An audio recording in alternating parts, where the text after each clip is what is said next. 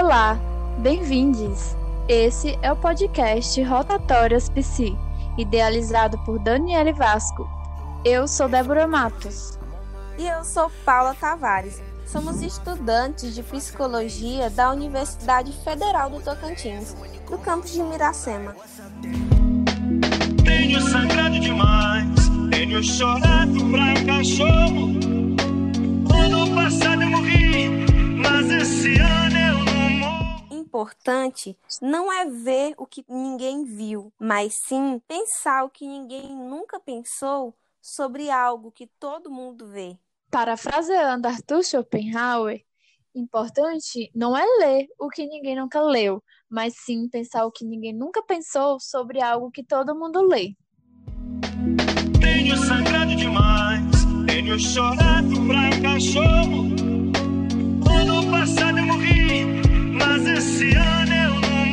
O episódio de hoje chama-se Vamos pensar sobre análise de conteúdo? Falaremos sobre o assunto contando com duas participações importantes no decorrer e na expectativa de contribuir com os jovens e as jovens pesquisadoras. Utilizaremos como base central dois textos: Análise de conteúdo da Psicologia Educacional, de Arrigo Angelini, Samuel Neto e Nelson Rosamilha, e o texto Método de Análise de Conteúdo, Ferramenta para Análise de Dados Qualitativos no Campo da Saúde, de Claudinei Campos. Então, vem com a gente!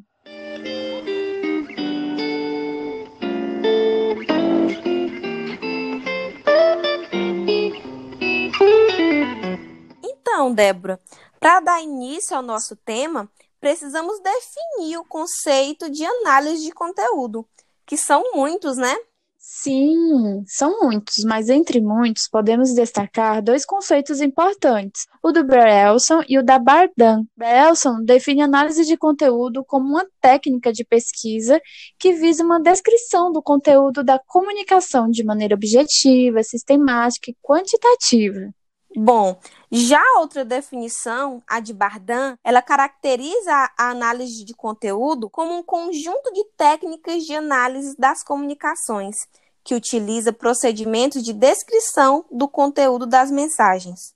Mas é importante também considerarmos que os dois conceitos eles se complementam. Enquanto inicialmente com Berelson a análise de conteúdo assume um papel cartesiano, positivista, desconsiderando aspectos latentes dos discursos, a Bardan ela relaciona a importância de proporcionar a junção de uma análise de conteúdo qualitativa, mas não descartando a análise quantitativa. Então a gente percebe o quanto essas teorias elas evoluem constantemente reformulando e aperfeiçoando o método para que se possa aplicar nas mais diversas áreas de estudo. Exatamente. É importante também a gente destacar que a análise de conteúdo ela teve seu marco no início do século XX nos Estados Unidos, na qual eles avaliavam os impactos sensacionalistas dos artigos publicados. Na pós Primeira Guerra Mundial, como também na Segunda Guerra Mundial, na qual eles avaliavam as propagandas com análise de conteúdo para verificarem a presença de ideologia nazistas.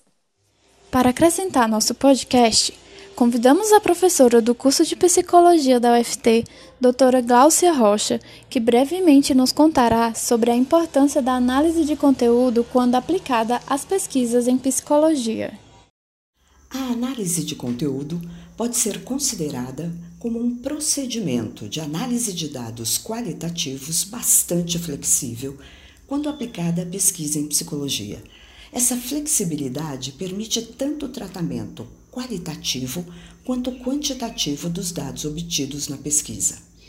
O mais interessante é que a análise de conteúdo possibilita descrever e interpretar sistematicamente um grande volume de dados, como por exemplo no tratamento dado a um conjunto de entrevistas. Além disso, possibilita que o pesquisador mergulhe em profundidade, estudando um caso especificamente e atribuindo-lhe significado a partir da perspectiva teórica adotada. Portanto, adotar análise de conteúdo é uma alternativa que se ajusta de maneira muito especial ao estudo dos fenômenos psicológicos.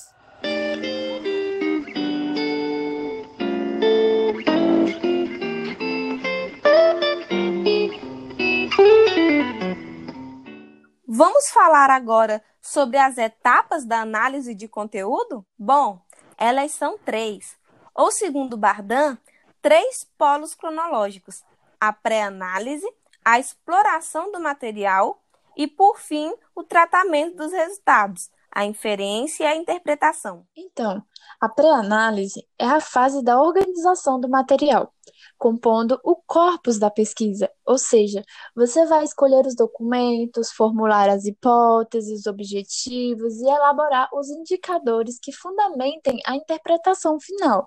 É nessa fase que é realizada a leitura flutuante, que é o primeiro contato com os documentos, quase literalmente passar o olho no material. A segunda etapa é a exploração desse material. Deve-se pensar na codificação, no tratamento desse material. É quando se permite transformar o material bruto em unidades de registro, o que o pesquisador vai analisar. Tem três fases: a escolha das unidades, enumeração e classificação. Já a terceira e última fase compreende o tratamento dos resultados, a inferência e a interpretação. Ela consiste em captar os conteúdos manifestos e latentes contidos em todo o material coletado, no caso, entrevistas, documentos e observação. É nessa etapa em que organizamos a categorização, ou seja, classificamos os elementos segundo suas semelhanças e por diferenciação, e depois reagrupando em função de características comuns.